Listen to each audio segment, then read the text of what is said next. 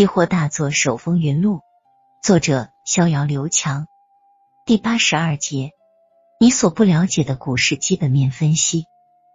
北平证券八零八号大护士高山的脸上露出了久违的笑容，在压抑了许久之后，兰陵酒业终于进入了拉升阶段。没错，就是在市场一致的看跌之声的氛围下，兰陵酒业开始了疯狂的拉升。高山给下单员下达的命令只有一个：市价买入。巨大的买盘从北平证券的席位上汹涌而出，扫光了本来就寥寥无几的卖盘。兰陵酒业的股价扶摇直上，毫无调整的直线上涨。市场惊呼：“兰陵酒业疯了！”的确，股票市场就是一个用钱说话的地方。在持续的买盘推动下。兰陵酒业的股价一连上涨了五天，从最初的十点五元一口气涨到了最高的十三点二九元，一气呵成，大有逼空上涨的架势。市场沸腾了，各种关于兰陵酒业的消息开始不胫而走。有说银山软件借壳兰陵酒业上市峰回路转的，也有说兰陵酒业高管最近一直在增持股票的。还有说涨停板敢死队入驻兰陵酒业的，反正各种传闻都是说的有鼻子有眼的，个个有理有据。短短五天，市场情绪便发生了翻天覆地的变化，由一致的看空兰陵酒业，瞬间转变为一致看多兰陵酒业。北平证券八零八号大户室里的逍遥实在有点看不下去了，他知道高山的整体计划。但却不知道高山为何如此反复折腾？难道高山真的有能力改变兰陵酒业的公司基本面？趁着高山的兴奋劲，逍遥试探性的问道：“高山老师，我想问个问题，难道您真的知道兰陵酒业的公司基本面要发生重大变化吗？”基本面，高山听到这个词语后，微微的笑了一下，他没有直接回答，反问道。小肖啊，你是期货专业的科班大学生，你能告诉我什么是股票的基本面吗？股票的基本面就是上市公司的盈利能力啊。如果未来上市公司的盈利能力持续提升，那就说明股票的基本面在转好，股价就会上升。反之，如果未来上市公司的盈利能力持续下降，那就说明股票的基本面在转坏，股价就会下跌。这就是经典的基本面分析原理啊！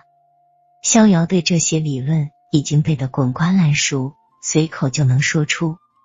高山听到这些话，略带轻蔑的笑了笑，继续问道：“这只是课本上的基本面分析，那我再问你一个问题：像兰陵酒业这样的烂公司，未来的公司盈利肯定是持续大幅下滑，那为什么股价还会持续上涨呢？”你用你的基本面分析理论给我分析一下。逍遥顿时被问得哑口无言。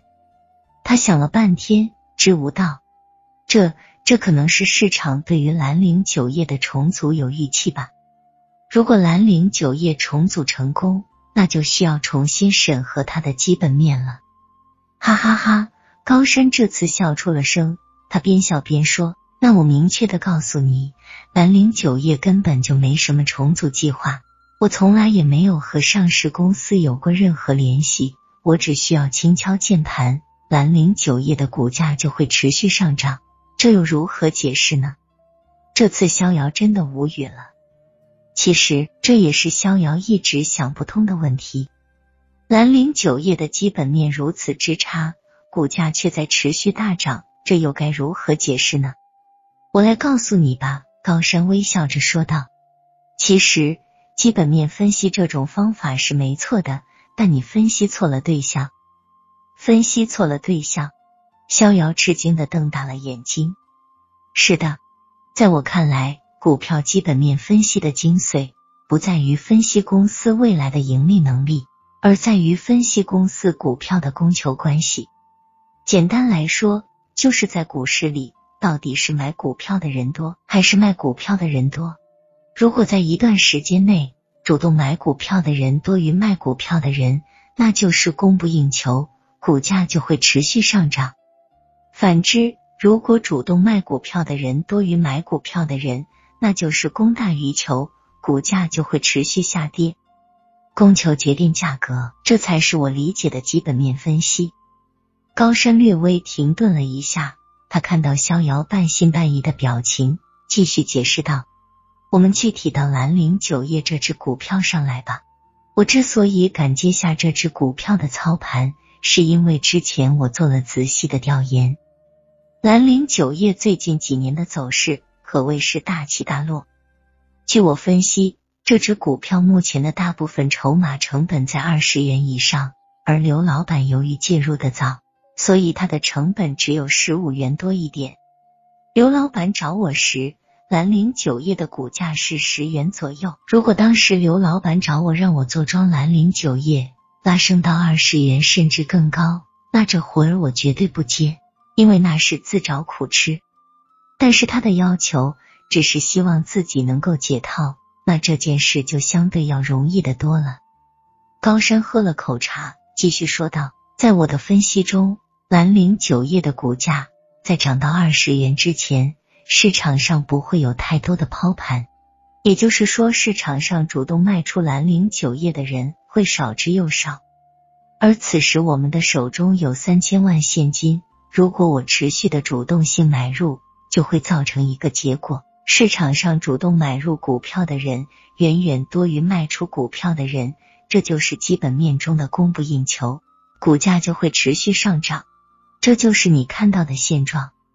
我这样解释基本面分析，是不是比你书本上学到的基本面分析要简单清楚的多了？听君一席话，胜读十年书。逍遥恍然大悟，原来这才是股市中真正的基本面分析。看来，在股市里，理论和实践还是有着天壤之别的。看着眼前的这位柔柔弱弱的白面书生，逍遥告诫自己，一定要抓住这次难得的机会，好好的向高山老师学习如何操作股票。